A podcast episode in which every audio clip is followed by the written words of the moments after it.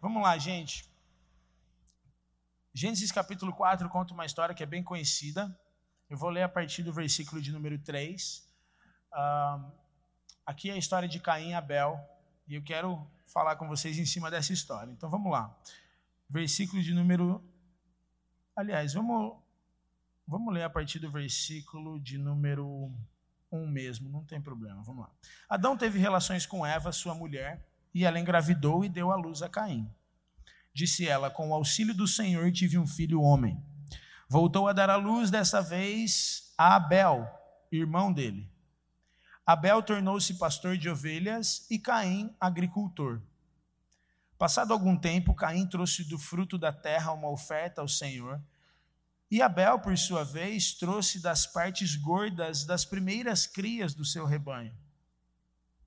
O Senhor aceitou com agrado Abel e a sua oferta, mas não aceitou Caim e a sua oferta. Por isso Caim se enfureceu e o seu rosto se transtornou. O Senhor disse a Caim: Por que você está furioso? Por que se transtornou o teu rosto, Caim? Se você fizer o bem, você não vai ser aceito. Mas Caim, se você não fizer, saiba que o pecado jaz à porta. E ele deseja conquistá-lo, mas você deve dominá-lo. Disse, porém, Caim ao seu irmão Abel: Abel, vamos para o campo. Quando eles estavam lá, Caim atacou seu irmão Abel e o matou. Vamos orar. Senhor, obrigado por todos esses momentos tão preciosos que a gente está tendo aqui. Obrigado, especialmente pelo período de adoração nessa noite, que ministrou tanto os nossos corações e nos permitiu nos conectarmos mais ao teu coração. Muito obrigado, Senhor, pelas palavras que já foram liberadas aqui, pelo privilégio de viver igreja juntos. E eu oro para que o Senhor ilumine o entendimento dos seus filhos nessa noite.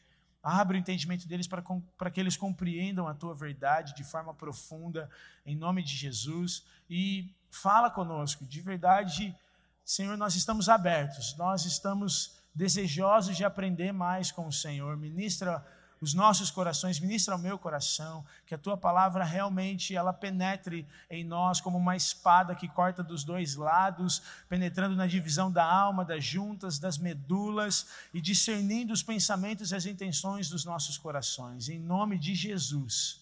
Amém. Amém. Gente, essa história aqui ah, é uma história muito conhecida fala sobre, e eu quero, vou recontar aqui a história em cima do que a gente leu para você poder entender mais claramente, compreender o que, que a Bíblia está falando aqui. A Bíblia conta então que Adão e Eva tiveram dois filhos. O primeiro chamava-se Caim, o segundo chamava-se Abel. E Caim, ele era lavrador, ele era agricultor, ele trabalhava cultivando a terra. Abel era pastor de ovelhas, então ele trabalhava cuidando de ovelhas. Aí a Bíblia conta que chegou um, momento que tanto Caim quanto Abel decidiram trazer uma oferta ao Senhor. Decidiram oferecer algo a Deus. E aí a Bíblia conta que Caim foi, ele pegou do fruto da terra, pegou daquilo que ele produziu, daquilo que ele plantou, cultivou e colheu, e ofereceu ao Senhor. Já uh, Abel pegou dos primeiros filhotes que nasceram das ovelhas, dos primeiros filhotes ele pegou o mais gordinho e ofereceu. E aí a Bíblia conta que Deus aceitou Abel e a, e a, oferta dele, ou seja, Deus aceitou Abel e o cordeiro que ele ofereceu, só que Deus rejeitou Caim e a oferta dele. Deus rejeitou Caim e aquilo que ele produziu do solo. Ah, quando, quando eu morava com os meus pais, faz um mês e pouco que eu me casei, aleluia, glória a Deus. Se você ainda não casou, irmão, segura na mão de Deus e vai, porque uma hora ele vai segurar tua mão na mão de outra pessoa e vai dar certo. Você não precisa ficar segurando na mão dos irmãos no culto só para saber se vai ser, se não vai ser, entendeu? Segura na mão de Deus. Aí deixa que ele segure tua mão na mão de outra pessoa e que dá tudo certo. Eu era de Campinas, São Paulo, e ela é de Belém do Pará. Olha só como Deus segurou nossa mão mesmo, entende? Deus fez uma conexão sobrenatural e, enfim, ela acho que ela orou muito mais do que eu, né? E eu me mudei para Belém do Pará. Mas quando eu morava na casa dos meus pais, ah, na frente de casa tinha um jardim, e nesse jardim, uma das muitas plantas e árvores que minha mãe tem em casa era um pé de acerola. Dava tanta acerola, gente, que é, a gente tinha que tomar cuidado para não ficar pisando em cima no caminho, de tanta acerola que dava. Em casa, além de ter acerola, tem muitas outras plantas, tem muitas outras árvores. Minha mãe que plantou aquele pé de acerola, quando a gente mudou para lá, não tinha. Só que aí minha mãe plantou, minha mãe cuidou, cultivou e gerou aquele pé de acerola. Além disso, lá em casa, também na casa dos meus pais, tem pé de morango, figo, mamão, tomate, uh, tomate cereja, tem salsinha, cebolinha, hortelã, tudo que você imaginar. Outro dia a gente contou, tem mais de 15 plantas diferentes. Que em casa não tem muito espaço para plantar, mas minha mãe arrumou espaço. Então você entra em casa assim, tem mais planta do que gente, literalmente. Porque tem planta para tudo quanto é lado. Na sala, no, no jardim, na frente de casa, no quintal, lá no fundo. E tudo que, tudo que é lugar você olha, tem uma planta, tem um pé de alguma coisa ali. E minha mãe, ela trabalhou por essas plantas, é a paixão da vida dela, essas plantas, né? Às vezes a gente até tem um pouco de ciúmes, assim, mas tudo bem, porque ela dedica bastante para as plantas e a gente fala, poxa, mãe, está dedicando tanto para a planta, né? E a gente. Mas ela todo dia está lá regando, adubando, podando, sabe? Ela até conversa com as plantas dela, para você ter noção. E, enfim, mas minha mãe é uma pessoa sã, tá? Uma pessoa sadia, não tem nenhum problema assim. Mas ela conversa com as plantas e ela trabalha por elas ela vai lá no Ceasa, tem Ceasa aqui? Você chama, tem Ceasa, né? Então ela vai lá no Ceasa e ela compra terra, ela compra semente, ou às vezes ela mesma pega a semente do que já tem em casa e ela prepara a terra, coloca nos vasinhos e ela coloca, aduba a terra. Teve uma época que a gente tinha que ficar, a gente não podia jogar casca de ovo fora. Quebrava o ovo, fritava o ovo, aí jogava. Por que, que jogou a casca de ovo no lixo? falei, mãe, porque é o lugar da casca de ovo. A gente joga no lixo. Ela, não, eu tenho que pôr nas minhas plantinhas. Porque aí aduba a terra. Sei lá o que mágica que é que eles fazem lá que funciona. E aí ela trabalha por isso. E com isso, então, tem todos esses essas plantas, esses pés que está em casa. Pergunto, se minha mãe não tivesse se dedicado, não tivesse trabalhado, não tivesse feito todo esse trabalho para ter essas plantas, teria essas plantas em casa, sim ou não? Não, elas estão ali porque a minha mãe dedicou para isso. Ela, todos os dias eu vi ela fazendo isso. Por exemplo, tinha um pé de figo em casa que ela plantou e aí começou a crescer, estava bem bonito. E aí, só que não dava figo. Aí um dia ela foi no Ceasa e ela chegou lá e começou a conversar com o rapaz que ela estava comprando as coisas dela. E aí ela falou: Poxa, eu estou com um pé de figo lá e eu plantei, mas até agora não deu figo. Gente, se você entrar no YouTube da minha mãe, você vai ver só coisa de planta. Você tem noção como ela se dedica a isso. E não, não, não, até agora não deu figo. Aí o rapaz falou assim: a senhora já podou? Ela, eu não, mas está muito bonito, não, não quero podar. Não, a senhora tem que podar, se não podar, não vai dar fruto. E aí ela, tá bom, aí chegou lá e podou o figo, o pé de figo, cortou ele todinho lá. Passou algum, poucos dias depois, começou a aparecer os figuinhos bem pequenininhos que começaram a nascer. Então, se ela não tivesse feito esse trabalho, não teria gerado aqueles figos, não teria produzido. E assim com todas as outras plantas. Caim, a Bíblia conta que ele era esse o trabalho dele, ele era agricultor, ele lavrava a terra. Então, é, imagina comigo que todos os dias ele, ele ia lá, a Bíblia não conta isso, mas a gente pode imaginar isso a partir do que a gente sabe que ele cuidava da terra, trabalhava na terra, arava a terra, né? Não, é, provavelmente ele esperava a água da chuva, se não chovia, ia lá, regava, e ele podava, e ele produzia. E aí a Bíblia diz que desse trabalho dele, disso que ele produziu, daquilo que ele semeou, daquilo que ele trabalhou para ter, ele pegou isso. Na força, aquilo que ele produziu na força do braço dele, ele pegou e ofereceu para o Senhor. Só que a Bíblia diz que ele não foi aceito, nem ele nem a sua oferta. Diferente do seu irmão, Abel, que cuidava de ovelhas.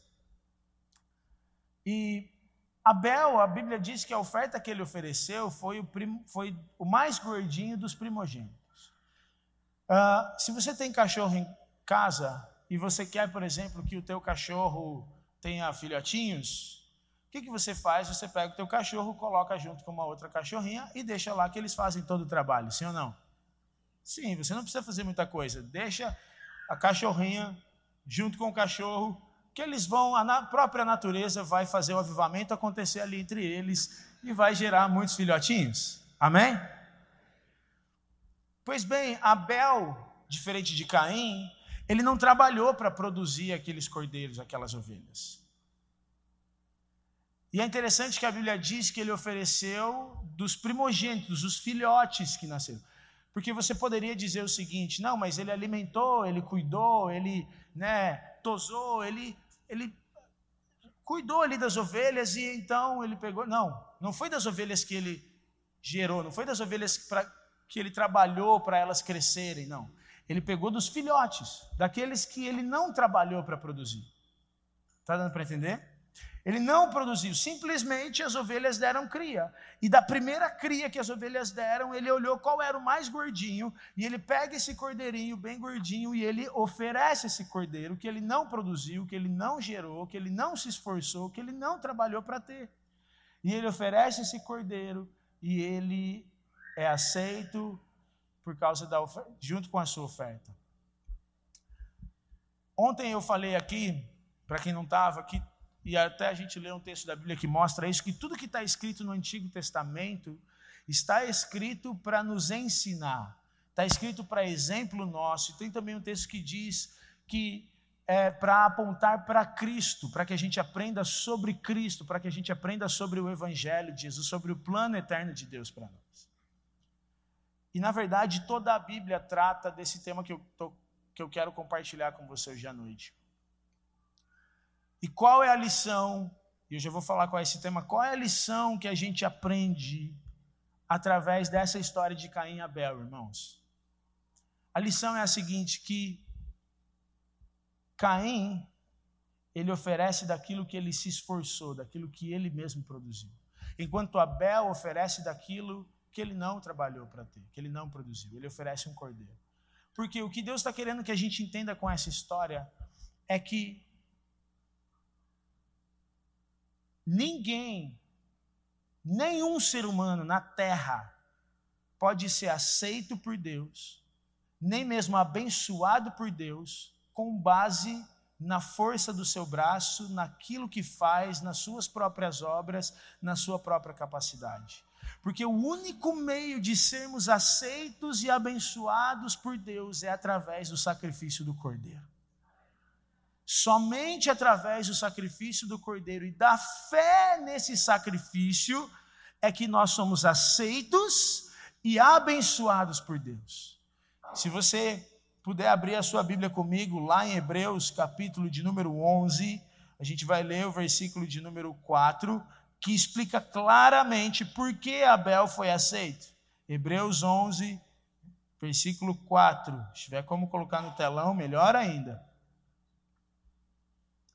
Pela fé, Abel apresentou a Deus um sacrifício superior ao de Caim. Espera aí, gente, vamos entender isso. O sacrifício de Abel foi superior ao de Caim, está falando aqui.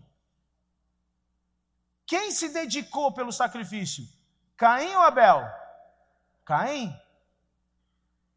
Quem colocou todo o seu esforço, todo o seu trabalho, todo o seu mérito na oferta?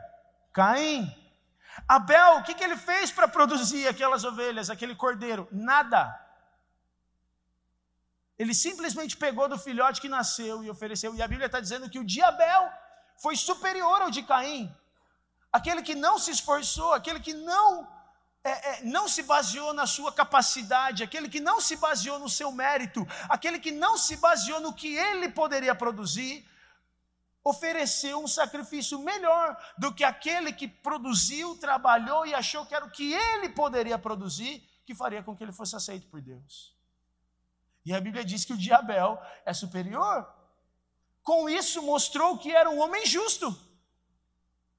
E Deus aprovou as suas ofertas, embora muito esteja morto, ainda fala por meio do seu que? Exemplo. Agora, por que, que ele foi considerado justo? Por que, que ele foi considerado justo diante de Deus? Pela fé. Então a diferença entre Caim e Abel é que Caim confiou naquilo que ele poderia fazer enquanto Abel creu que Deus o aceitaria, independentemente do que ele pudesse fazer. Porque o único meio de ser aceito por Deus é através do Cordeiro de Deus. Sabe, antes, pouco antes desse acontecimento, Deus tinha feito uma promessa para Adão, para Eva e para toda a humanidade. Quando as maldições do pecado estavam sendo lançadas sobre eles, Deus então vira e fala o seguinte: da semente da mulher vai vir aquele que vai ser ferido pela serpente, e ao ser ferido pela serpente, vai esmagar a cabeça da serpente. Primeiro, gente, a mulher não tem semente, quem tem a semente é o homem, é o homem que deposita a semente na mulher. Mas a promessa que Deus diz é que seria uma semente da mulher e que essa semente seria ferido pela, pela serpente, que simboliza o pecado, que simboliza o mal, e ele então esmagaria a serpente. Gente, quem é o único homem que nasceu de uma virgem? Cristo Jesus. Ele é a semente de Deus, ele é a semente da mulher, que ele fez o que? Ele foi ferido pelos nossos pecados na cruz, mas ao ser ferido pelos nossos pecados, ele decretou a derrota do pecado e a derrota de Satanás naquela cruz. E quando João Batista olha para ele, João Batista fala assim: Esse é o Cordeiro de Deus que tira o pecado do mundo. Provavelmente Caim e Abel sabiam dessa promessa, provavelmente eles sabiam dessa história, acredito eu. E aí Abel oferece um cordeiro crendo que não era pelo quanto ele se esforçasse, não era pelo quanto ele fizesse que ele seria aceito, mas era por aquilo que Deus iria fazer, era pela misericórdia e pela graça de Deus que ele seria aceito. Enquanto que Caim achou que era o esforço dele, o trabalho dele, a dedicação dele. Sabe por que, gente, a diferença entre o religioso e aquele que crê no evangelho é que o religioso ele acha que ele vai ser aceito e abençoado por aquilo que ele faz e pelo quanto ele obedece. Enquanto aquele que crê no evangelho sabe que ele é aceito e abençoado por aquilo que ele fez e por isso ele obedece. Vou repetir. É, a diferença é gritante. É bem similar, mas é gritante. O religioso, ele acredita que ele será aceito e abençoado por aquilo que ele faz e pelo quanto ele obedece. A pessoa que crê no Evangelho de Jesus, ela tem convicção plena de que ela só é aceita e abençoada por aquilo que Cristo fez, e por isso ela obedece. Tá claro isso, gente? Então é sobre isso que eu quero falar com você hoje, sobre a diferença entre o evangelho e a religião. E quando eu falo religião, eu estou falando no sentido negativo da palavra religião. Porque se você olhar no dicionário, você vai ver muitos significados. Um deles é crença numa divindade ou num ser superior. Entende? Mas um dos significados para a palavra religião é um sistema de doutrinas, crenças e práticas rituais próprias de um grupo social estabelecido por meio do qual o homem se relaciona com o ser divino. Vou ler de novo de uma forma mais simples para você entender. Religião é um sistema de práticas, regras, doutrinas e rituais por meio dos quais o homem pode se relacionar com Deus. É esse significado aqui que eu quero trabalhar com você. Que esse foi o problema de Caim. O problema de Caim é que ele achou que Deus o aceitaria pelo quanto ele se dedicou para agradar a Deus, pelo quanto ele se dedicou para ser aceito por Deus, pelo quanto ele se dedicou para ser abençoado por Deus, enquanto Abel tinha convicção, ele tinha fé de que ele seria aceito. O que é a fé? Fé é você colocar a sua total confiança em Deus, tendo Cristo Jesus como base para essa confiança. Fé é você colocar a sua total confiança única e exclusivamente em Deus, tendo Cristo como base e garantia para essa confiança.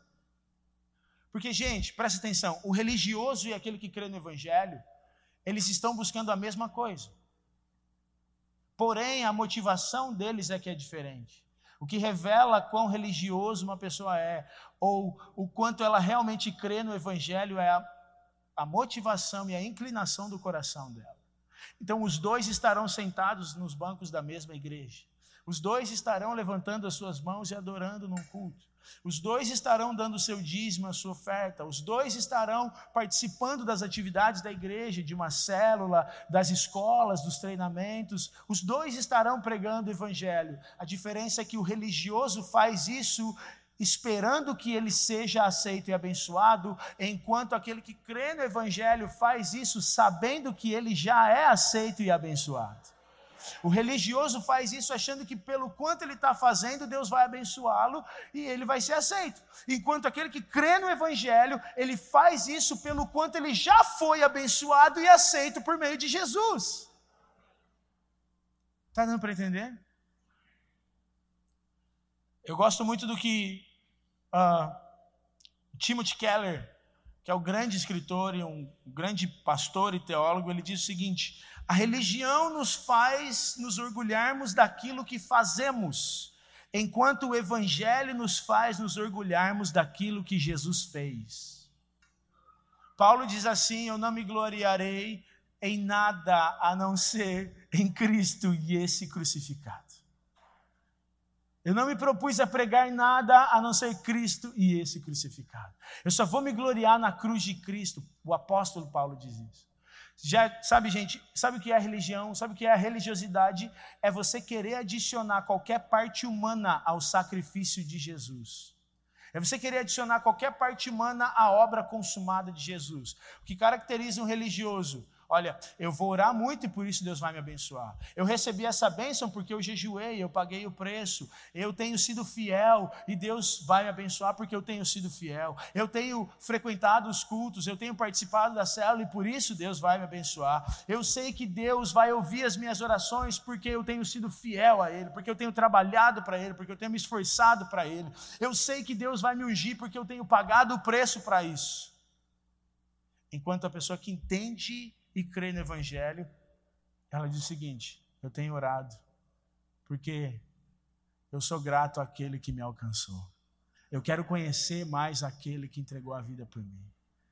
Eu sou, eu sou generoso, eu dou os meus dízimos, as minhas ofertas, e eu abençoo pessoas, porque Ele foi generoso comigo, dando tudo o que Ele tinha. E eu participo porque eu simplesmente quero viver a realidade do reino daquele que me transportou das trevas para sua maravilhosa luz. Porque eu fui abençoado com todas as bênçãos espirituais. Eu fui alcançado pelo amor e pela graça de Deus. Eu fui liberto de todas as minhas prisões. Eu me tornei como ele por causa do que ele fez.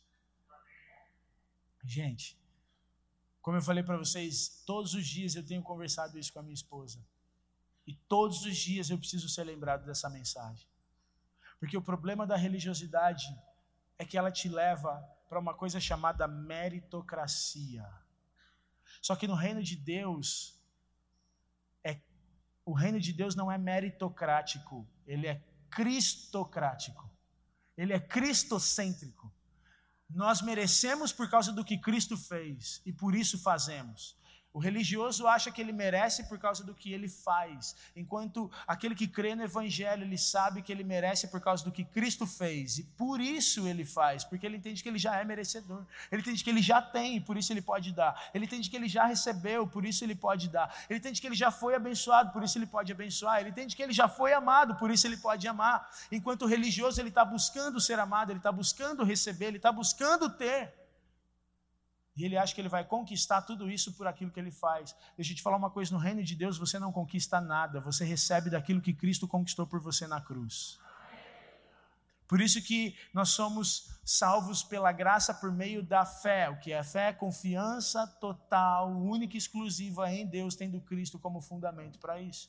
Por isso que a Bíblia diz que a fé é a certeza daquilo que nós esperamos e a prova daquilo que não vemos. E aí ele começa a discorrer vários exemplos, como o exemplo de Abel, o exemplo de Noé, por exemplo. Sabe, gente, a Bíblia diz assim que Noé, ele construiu uma arca e ele entrou junto com a sua família nessa arca. E a gente pensa assim: Noé era um homem justo, Noé, ele lutou pela sua família, Noé se dedicou. Mas sabe o que a Bíblia diz? De Noé achou graça aos olhos do Senhor. Ele diz assim: que Deus teve graça para com Noé. Significa que Deus foi misericordioso. Que Deus escolheu Noé não porque Noé merecia, mas porque Deus foi gracioso com ele. E o que é graça? Um favor que nós não merecemos. Porque se Deus fosse nos dar aquilo que merecemos, nós estaríamos todos queimando no inferno. Sabe por quê, gente? Porque aquilo que a gente faz de bom, aquilo que a gente faz de certo, não apaga aquilo que a gente fez de ruim, aquilo que a gente fez de errado. Outro dia eu peguei um Uber e o motorista, eu estava voltando do culto e comecei a conversar com ele sobre essa questão do culto e tudo mais. E perguntei para ele se ele ia em alguma igreja e tal. E aí ele me disse que acho que ele ia num centro espírita, alguma coisa assim. Eu falei, ah, que interessante. E como, que, é, como é que vocês acreditam?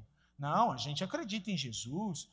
Falei, ah, que legal, é, a gente acredita em Deus e Jesus ele foi um, assim um homem muito elevado, de um, uma luz assim muito forte. Falei, que legal, é, e Jesus mesmo ensinou que para a gente ser aceito por Deus a gente tem que fazer caridade e por isso eu faço muitas caridades porque eu sei que Deus vai me aceitar e eu vou para o céu no final porque eu fui muito caridoso.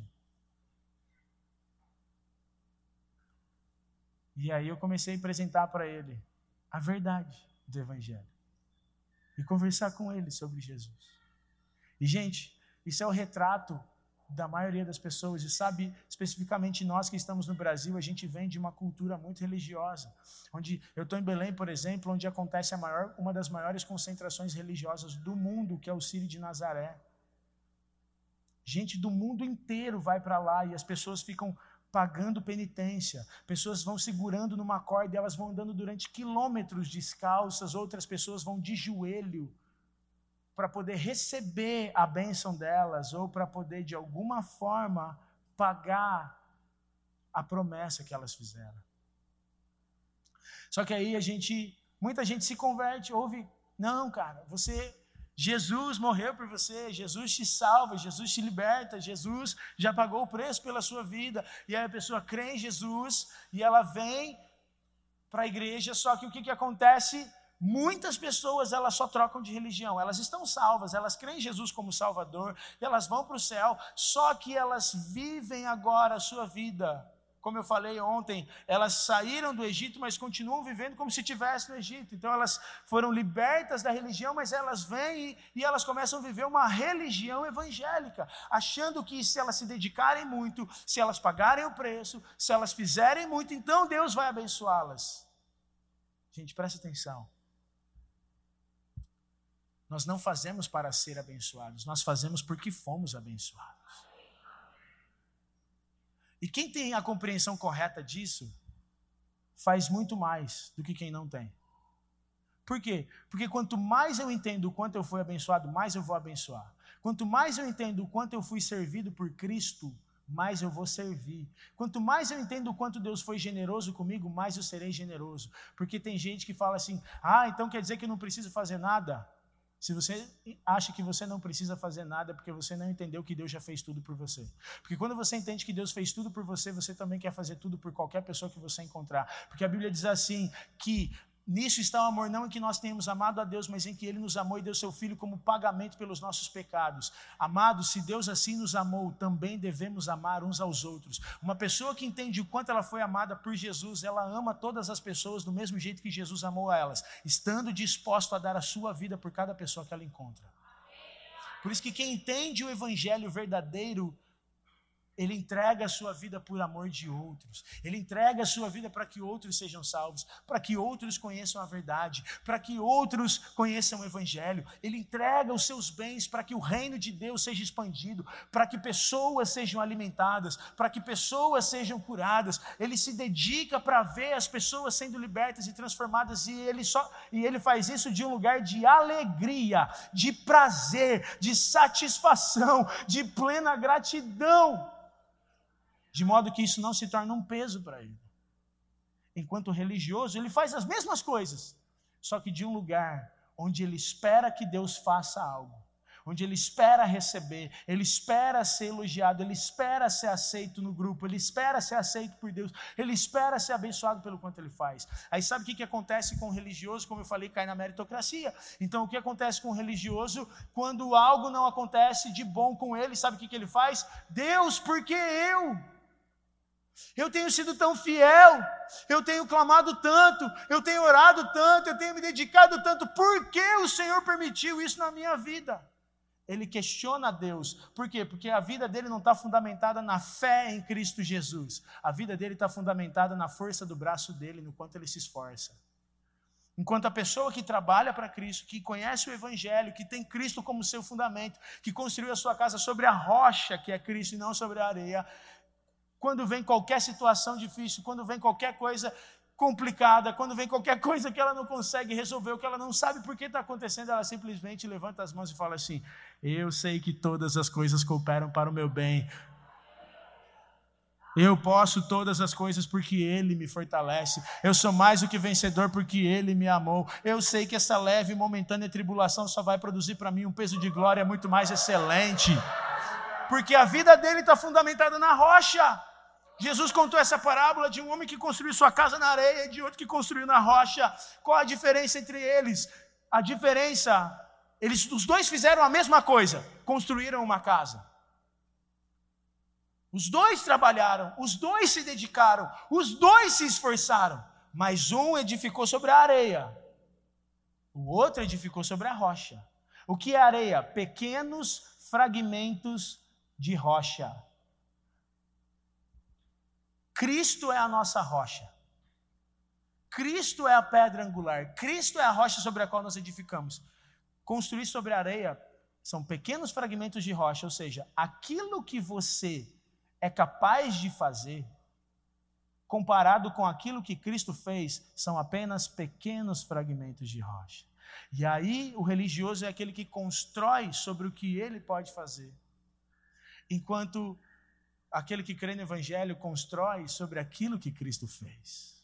Um faz com base no seu esforço, o outro faz com base no esforço de Cristo. Um faz com base na sua capacidade, o outro faz com base na capacidade de Cristo.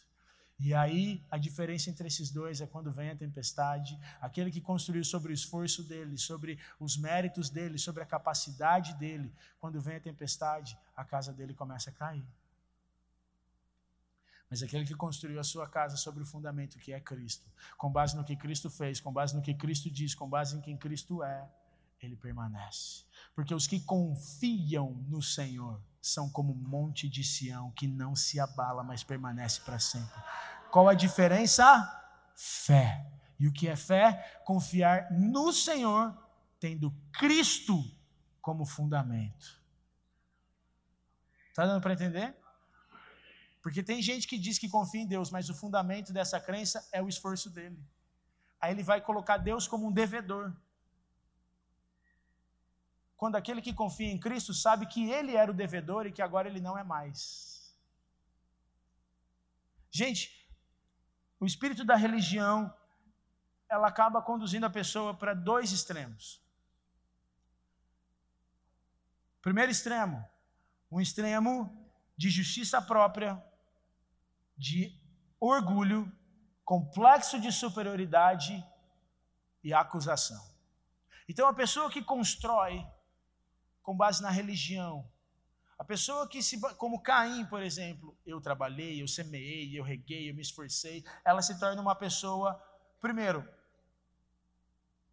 orgulhosa, com complexo de superioridade, uma pessoa condenadora, acusadora e uma pessoa cheia de justiça própria. Esse é o primeiro extremo que a religião faz. Então o que acontece? Quando ela vê alguém que erra, ela condena aquela pessoa. Ao invés de ajudar, ela aponta o dedo para condenar, ao invés de estender a mão para ajudar. Quando, porque ela se sente superior, ela se sente melhor. Como Caim, por exemplo, ele se sentiu, ele sentiu inveja, ele, ele sentiu raiva, ele sentiu ódio no coração porque ele viu o irmão dele sendo aceito. E ele pensou o seguinte, cara, eu merecia porque eu trabalhei, eu me esforcei por isso aqui. Agora esse cara, ele não fez nada, só pegou do filhote ofereceu e Deus aceita ele. E aí ele ficou com raiva do irmão. Mas deixa eu te dizer uma coisa: qualquer problema que você tem com pessoas, com outra pessoa, na verdade é um problema que você tem com Deus. Por quê? Porque o seu fundamento não está bem resolvido. Porque se você entendesse o amor de Deus por você, você não se ofenderia com aquela pessoa. Você entenderia que ela só precisa conhecer mais do amor de Deus. Mas como quem não conhece desse amor é você, você se ofende com aquela pessoa, fica com raiva dela. Caim, Deus vai conversar com Caim e fala assim: Caim, cara, você sabe que se você fizer o bem, você será aceito. Ei, Caim, eu amo você, cara, a gente está junto. E o que é fazer o bem no conceito de Deus? Pela fé, Abel ofereceu o sacrifício mais excelente. É crer em Cristo. É crer que Cristo é suficiente, que a obra de Cristo é suficiente, é colocar sua confiança em Deus, em Deus, tendo Cristo como base. Isso é fazer o bem para Deus, isso é fazer a obra de Deus. Chegaram para Jesus e perguntaram assim para ele: Jesus, é, como nós podemos fazer as obras de Deus? E Jesus respondeu o seguinte: A obra de Deus é essa, que vocês creiam naquele em quem ele enviou. Ou seja, gente, o que é fazer a obra de Deus? Vamos lá, João 6, 28 e 29. Se puder colocar aqui, aqui no telão, ou se você puder abrir a sua Bíblia, João 6, 28 e 29. Olha só. Nós também queremos realizar as obras de Deus.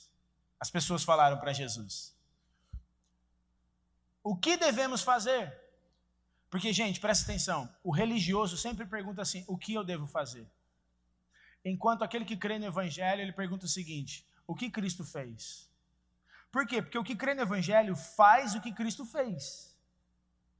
Ele vive como Cristo viveu e ele confia no que Cristo fez e por causa do que Cristo fez, ele faz. Enquanto religioso, ele não quer saber o que Cristo fez, ele quer saber o que ele fez, o que ele pode fazer, o que ele vai fazer o que vão fazer por ele. Porque como ele, ele tem essa exigência com ele, ele começa a ter dos outros. O que vão fazer por mim? O que o fulano vai fazer por mim? O que o Beltrano vai fazer por mim? O que a igreja vai fazer por mim? Aí ele vem para a igreja não como um doador, ele vem como alguém, como uma sanguessuga, que está sempre sugando, ao invés de entender que ele já tem tudo. O coração dele não está em Cristo, está nele mesmo. Olha só a pergunta deles. Queremos realizar as obras de Deus, o que devemos fazer? Olha a resposta de Jesus. Jesus disse: Esta é a única obra que Deus quer de vocês. Creiam naquele em quem ele enviou. Em outras palavras, vocês estão tão focados no que vocês têm que fazer quando vocês deveriam focar em quem eu sou. Seus olhos deveriam estar em mim. Por isso que em Hebreus, o autor de Hebreus diz assim: nós que estamos rodeados de uma tão grande nuvem de testemunhas, deixemos de lado todo embaraço e todo pecado que tão de perto nos rodeia e percorramos com perseverança a carreira que nos está proposta. Como? Olhando firmemente para Jesus, autor e consumador da nossa fé, o qual, pela alegria que lhe estava proposta, suportou a cruz, desprezando a afronta Considerem, pois, aquele que desprezou tais contradições dos pecadores contra si mesmo, porque na luta contra o pecado vocês ainda não resistiram até o sangue. Em outras palavras, o que ele está dizendo assim: olha, você acha que você é alguma coisa? Você acha que você está fazendo alguma coisa? Você acha que você consegue vencer o pecado? Deixa eu te falar, você não consegue. O único que consegue é Cristo. Então, você tem que percorrer a sua jornada olhando para Cristo, porque é Ele que te faz vencer. E foi Ele que venceu. E quando você estiver desanimando, você tem que considerar Ele, não o que você está fazendo, não o que você consegue fazer, não o que você é capaz, mas aquilo que Ele fez, aquilo que Ele deu, aquilo que Ele pode, aquilo que Ele é capaz. Então, o primeiro ponto do que acontece com o religioso é que ele se torna alguém cheio de justiça própria, ele se torna alguém acusador, ele condena pessoas, ele acusa pessoas. Justiça própria, ou seja, ele quer fazer justiça com a mão dele, ele acha que é o que ele faz que justifica ele, é o que ele faz que torna ele reto diante de Deus, é o que ele faz que faz com que Deus o abençoe. E aí ele coloca Deus como devedor. E ele fica cheio de orgulho, ele se orgulha do que ele fez. Eu tenho trabalhado tantos anos, eu tenho feito isso. Faz tanto tempo que eu sou assim. Eu ganhei tantas pessoas. Eu oro tantas horas por dia. Gente, eu era assim. Eu olho para mim hoje, um pouco para trás, assim na minha vida, eu falo, cara, como eu poderia ser assim? Que bom que eu tenho conhecido a verdade. Que o Senhor me ajude a conhecer cada dia mais. Porque eu era desse tipo de pessoa. Tipo assim, eu, eu queria conquistar a aprovação de Deus pelo quanto eu orava. Então eu me trancava no quarto e eu ficava lá cinco, seis horas todos os dias só que sabe o que, que isso produzia? O problema não estava em orar, porque oração é algo maravilhoso. O problema estava na motivação com a qual eu orava, porque eu orava buscando ser aceito, ao invés de entender que eu já sou aceito. Gente, em nome de Jesus não é uma frase que a gente fala no final da oração. Em nome de Jesus é a sua posição diante de Deus. Como assim? Se eu não pudesse vir aqui pregar hoje e eu mandasse alguém em meu nome, essa pessoa viria aqui e ela falaria como se fosse o Mateus falando, e eu que mandei essa pessoa em meu nome, eu ia esperar que vocês ouvissem essa pessoa como se vocês estivessem ouvindo a mim. Então, quando a gente fala em nome de Jesus, o que Jesus queria é o seguinte: olha, é para você falar com o Pai entendendo que você está falando como se fosse eu falando e sabendo que o Pai vai te ouvir como se ele estivesse me ouvindo. Só que aí eu entrava para orar esperando que ele me ouvisse por causa do quanto eu estava orando, por causa do quanto eu estava me esforçando, do quanto eu estava me dedicando. E aí quando chegava para os meus discípulos, eu falava assim: eu oro seis horas por dia, vocês nem sabem o que é orar. Eu me tornei arrogante, orgulhoso, porque eu achava que eu era melhor que eles por causa do quanto eu orava. Aí Jesus conta uma parábola de dois homens e um orou e batia no peito e falava assim: Senhor, obrigado, porque eu jejuo duas vezes na semana, eu dou o meu dízimo, eu faço as minhas orações, eu não sou como esse pecador. E aí o outro chegava diante de Deus e falava assim: Tem misericórdia de mim, Senhor, tem misericórdia de mim. Aí Jesus falou assim: Aquele que disse, Tem misericórdia de mim, ele desceu para casa justificado, enquanto o outro não. Porque nós não somos justificados pelo que nós fazemos e sim pelo que Cristo fez. Só que quando a gente entende o que Cristo fez, a gente reproduz quem Cristo é, então a gente faz o que ele fez. Como eu já falei aqui hoje de manhã, como eu falei ontem, a gente faz as obras de Jesus. Quem entende isso serve mais, quem entende isso ama mais, quem entende isso adora mais, quem entende isso se dedica mais. Não porque ele vai receber algo, não porque vão fazer algo, não porque vão dar algo, não porque ele vai ser aceito, mas porque ele tem plena convicção no, teu, no seu interior de que ele é completamente amado, completamente aceito, completamente abençoado. E tudo o que ele quer fazer é distribuir isso para as outras pessoas, para que elas também entendam a mesma coisa. Está dando para entender, gente? Agora, um ponto do que a religião faz também, um outro ponto é que ela vai para outro extremo. Quando ela não vai para o extremo da religiosidade no sentido de justiça própria, de orgulho, de complexo de superioridade, de acusação, ela vai para o outro lado da culpa e condenação, do medo, da vergonha e do complexo de inferioridade. Porque o religioso é assim, quando ele erra, ele se sente muito culpado ele se sente condenado, ele sente vergonha, ele sente medo, ele sente culpa. O religioso pensa assim: eu não sou capaz, eu não consigo. Gente, pensar dessa forma é uma expressão de religiosidade no teu coração. Por quê? Porque você está se baseando na tua capacidade e não na capacidade de Cristo.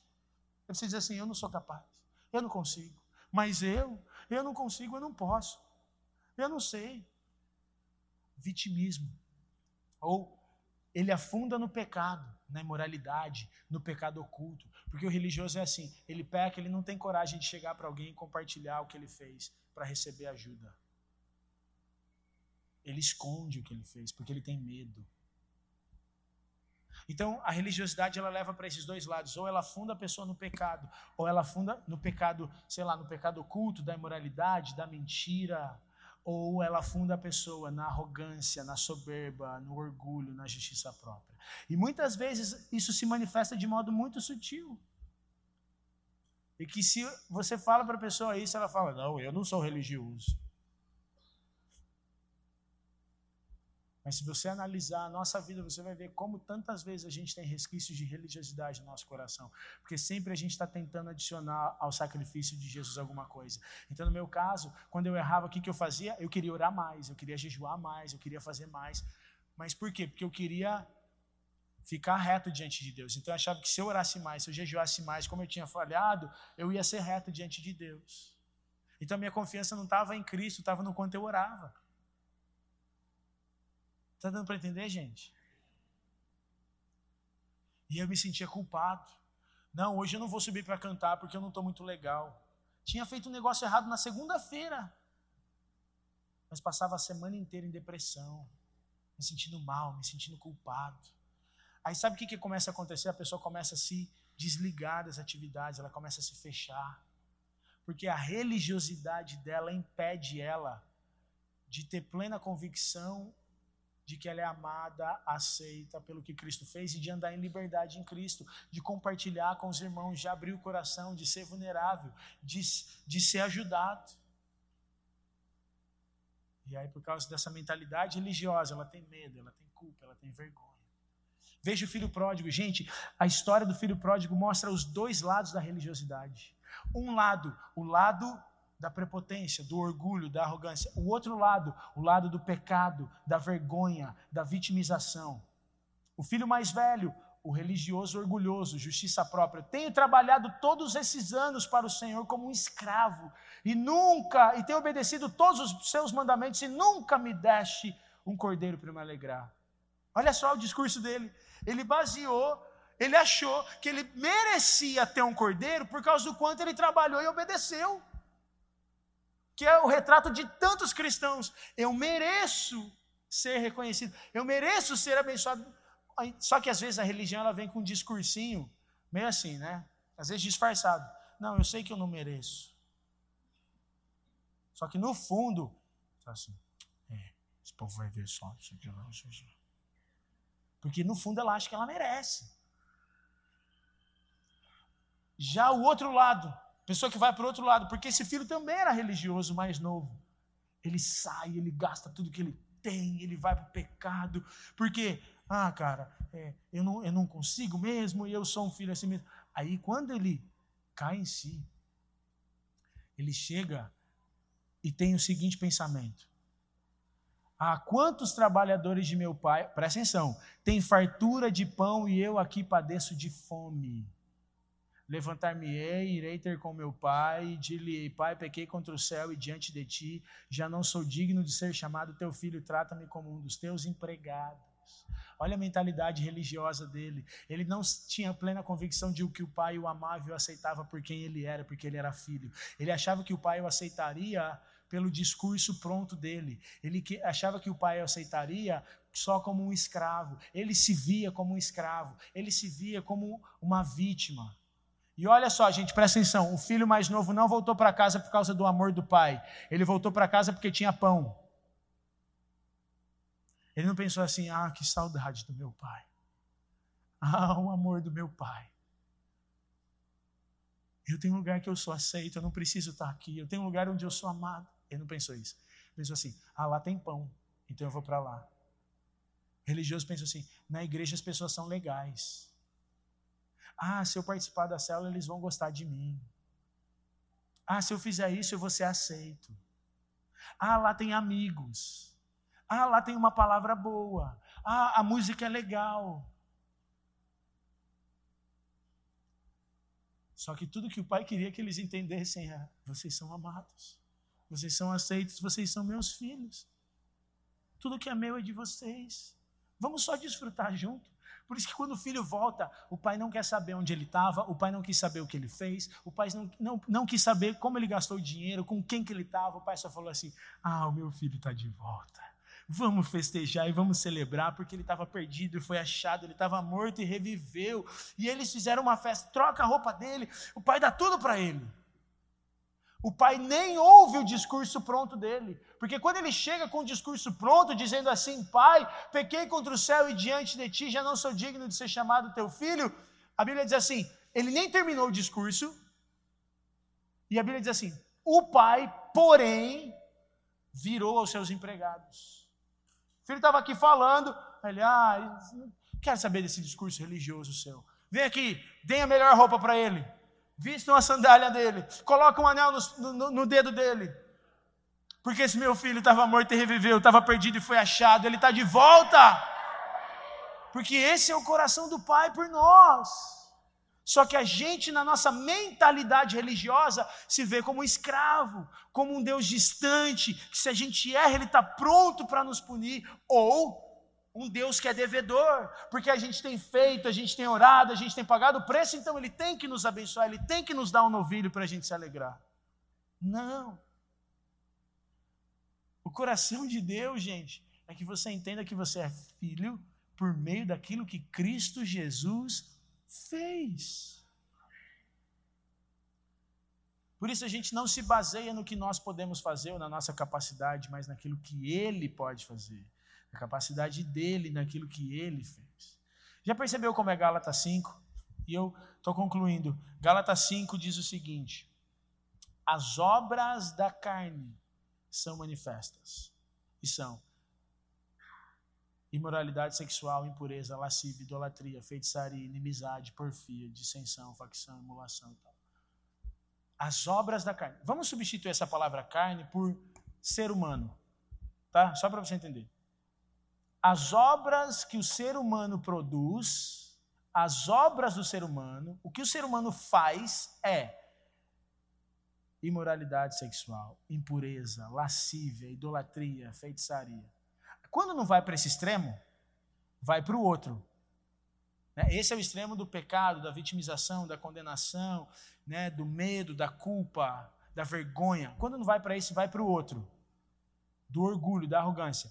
Inimizade, porfia, dissensão, facção, emulação. Sabe o que significa isso? Depois você pega a tua Bíblia e vai lá e olha. Se não tiver uma tradução atual, procura no dicionário cada palavra. Disputa, discussão,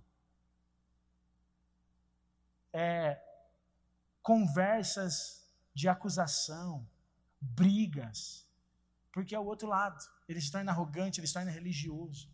Sabe, eu já conheci pessoas que elas falaram assim: eu não suporto o fato de que as pessoas dizem que Deus me guardou. Fui eu que me guardei. Porque a pessoa ela se guardou a vida inteira, tipo, não, relacionou, não se relacionou com ninguém, se santificou, entre aspas, né, e tal, se guardou. E aí as pessoas falavam assim, cara, que bênção que Deus guardou você. Ela, não, que Deus me guardou? Fui eu que me guardei, eu que me esforcei. Gente, olha a mentalidade religiosa. Eu vou me guardar, eu vou me santificar, eu não vou me relacionar com ninguém, e Deus vai me dar um casamento abençoado. Olha a mentalidade do evangelho. Deus vai me dar um casamento abençoado por causa de Cristo. Eu vou me guardar, eu vou me santificar, vou andar em pureza, porque essa é a vida de Cristo e eu sou como Ele.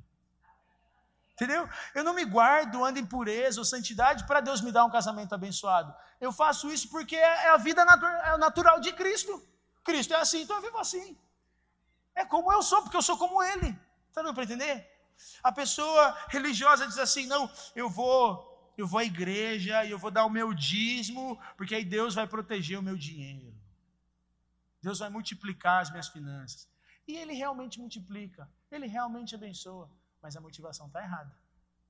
Ele faz porque Ele é bom, porque Ele é maravilhoso, porque Ele promete e cumpre. Está dando para entender? Porque quem crê no Evangelho pensa assim, cara, 10% eu dou para garçom.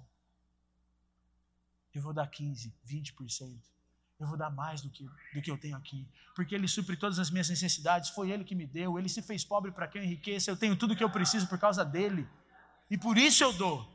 Eu já sou abençoado, o meu dinheiro já é abençoado, as minhas finanças já são abençoadas, é Ele que multiplica por causa de Cristo, e por isso eu dou, por isso eu dou mais, eu dou 10, 15, 20%. Gente, a mentalidade do cristão, ela é diferente. Jesus falou assim: que a nossa justiça ela deve exceder a dos fariseus. Um fariseu dá 10%. Mas eu que creio no Evangelho, 10% é o mínimo que eu posso dar.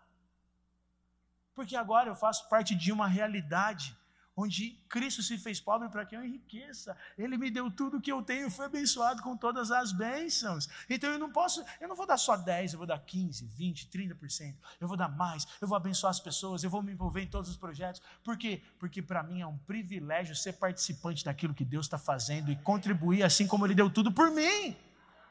Está dando para entender, gente? Aí você começa a ver sua vida em vários aspectos, elas, você começa a identificar, peraí, eu sou mais parecido com Caim ou eu sou mais parecido com Abel? Caim, eu vou fazer, vou dar o melhor aqui e Deus vai me aceitar. Abel, não há nada que eu possa fazer para ele me aceitar, eu já sou aceito por ele. Cristo fez com que eu fosse aceito. E por isso eu dou o melhor. Está dando para entender, gente? Por último, a religiosidade obstrui o favor de Deus na nossa vida. Olha comigo Gálatas, capítulo de número 5, versículo de número 4. Gálatas 5, 4. O evangelho é lindo, gente. Sabe por quê? Porque não é um fardo pesado. Na verdade, isso é a liberdade. A liberdade é dizer o seguinte, cara, você pode fazer tudo o que você faz de uma forma leve, de uma forma alegre, de uma forma prazerosa, porque você já tem tudo. Sabe isso aí que você está tentando conquistar? Você já tem. Sabe isso aí que você está tentando comprar? Você já tem. Sabe isso aí que você está tentando receber? Deus já te deu, meu amigo. Só creia. Crê. Crê somente crê, você verá a glória de Deus. Está dando para entender? Vamos lá, Gálatas 5,4. Pois se vocês procuram tornar-se justos diante de Deus pelo cumprimento da lei, foram separados de Cristo e caíram para longe da graça. O que é a lei? A lei representa o esforço próprio, a justiça própria. Eu obedeço e Deus me abençoa. Eu faço e Deus me dá. Aí a Bíblia está dizendo assim: se você vive com essa mentalidade, você tá, caiu da graça e separado está de Cristo. Ou seja, essa mentalidade te impede de conhecer a Cristo e ser como Ele, viver como Ele. Primeiro. Segundo, caiu da graça. A graça é o favor de Deus que nós não merecemos. Romanos 11, 6 diz assim: Se é por obras, já não é graça. E se é pela graça, já não é pelas obras, senão não seria graça. Ok? E aqui ele está dizendo: a graça é o que? O favor de Deus que nós não merecemos. Se eu vivo achando que eu sou abençoado pelo que eu faço, eu isso me limita no meu conhecimento de Jesus, eu não consigo progredir na maturidade da fé, e eu não desfruto do favor de Deus na minha vida. Que eu fico distante desse favor. E é assim, por exemplo, vou dar um exemplo para vocês. José ele se tornou o homem mais poderoso do Egito. Lembra que eu falei tudo no Antigo Testamento é para ensinar sobre Cristo. Ele se tornou o homem mais poderoso do Egito. Por quê? Por causa do favor de Deus. Está dando para entender? Um homem falou para ele, para Faraó. Deus deu a revelação para ele do sonho. Ele só falou aquilo que Deus deu para ele. E ele se tornou o homem mais poderoso do Egito.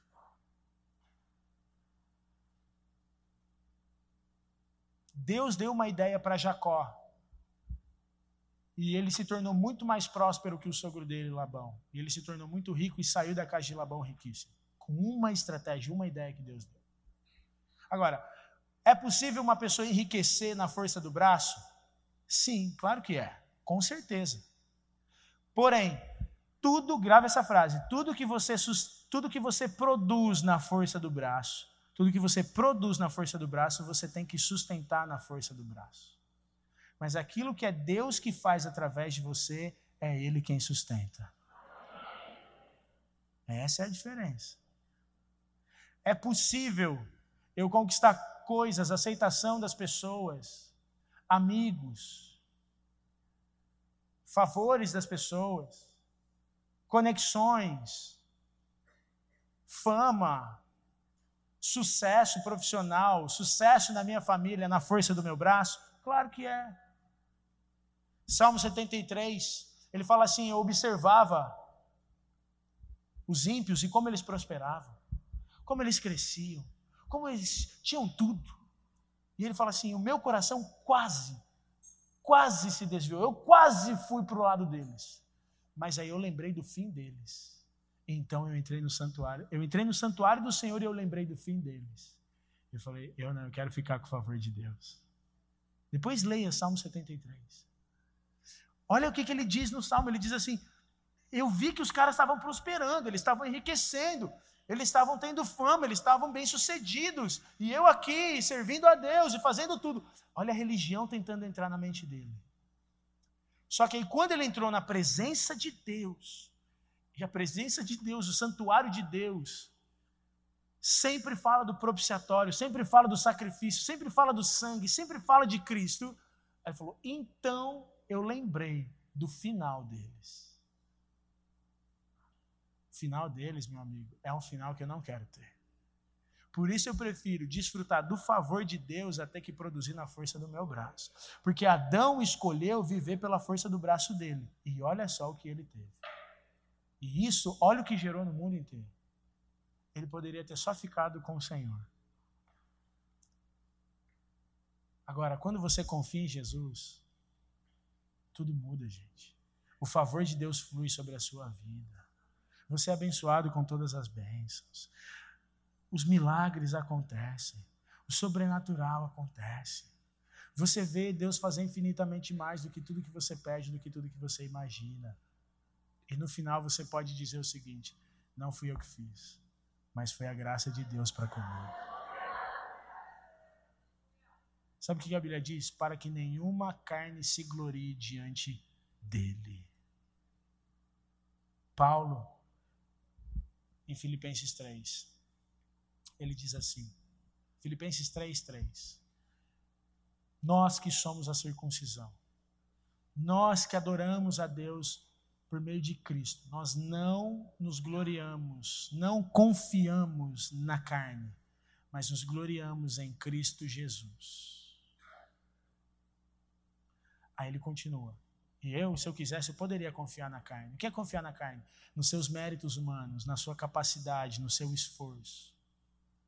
Ele fala: Eu poderia. Eu sou, fui circuncidado ao oitavo dia da tribo de Benjamim, a mais excelente das tribos de Israel. Cresci aos pés de Gamaliel. Era fariseu de fariseus. Se tem alguém aqui que poderia se orgulhar dos seus méritos, do quanto produziu, do quanto trabalhou, do quanto fez, do quanto conhece, esse sou eu, Paulo fala. Aí fala assim: Mas sabe de uma coisa? Eu considero isso tudo como perda. E eu considero tudo isso como esterco para que eu possa conhecer a Cristo. Ele entendeu. Eu tenho duas opções: confiar no, nas, nas minhas qualificações, na minha capacidade, no meu esforço, ou confiar no favor de Deus, por meio de Cristo Jesus. Cristo Jesus é o favor de Deus. Eu tenho duas opções: construir minha casa na areia ou construir minha casa na rocha, que é Cristo. Eu tenho duas opções: ser como Caim ou ser como Abel. Caim foi pelo, for, pela força do braço dele, Abel pelo sacrifício do cordeiro. Eu tenho duas opções: ser como um dos filhos, o mais velho o mais novo, ou olhar para o pai da história do filho pródigo e entender que o pai me ama. Está vendo que toda a história da Bíblia vai ser sempre assim? A justiça própria. Gente, a Bíblia diz que Deus rejeitou a Esaú e escolheu a Jacó. Esaú era o mais belo, o mais forte, mais capacitado, aquele que merecia. Jacó, quem era Jacó? Eu expliquei aqui ontem. Deus aceitou Jacó, rejeitou Esaú. A Bíblia inteira vai mostrar isso para você, que você sempre vai ter duas opções: fazer para receber ou fazer porque você já tem tudo em Cristo fazer para ser abençoado ou dar a sua vida como Cristo deu a vida dele por você, sabendo que você já é abençoado em todas as áreas. Gente, Paulo diz assim: Não me envergonhe do evangelho de Jesus, porque é o poder de Deus para a salvação de todo aquele que crê. A nossa única opção, eu prefiro acreditar assim, é colocar a confiança em Cristo. Porque aquele que confia na carne, aquele que confia no homem, é o mais miserável de todos. Maldito o homem que confia no homem. Se confiarmos na carne, seremos os mais miseráveis desse mundo. Mas quando colocamos a nossa confiança em Cristo, o favor de Deus flui sobre nós. E nós no final podemos dizer: foi Ele quem fez, porque dele, para Ele e por Ele são todas as coisas. Amém? Vamos ficar de pé.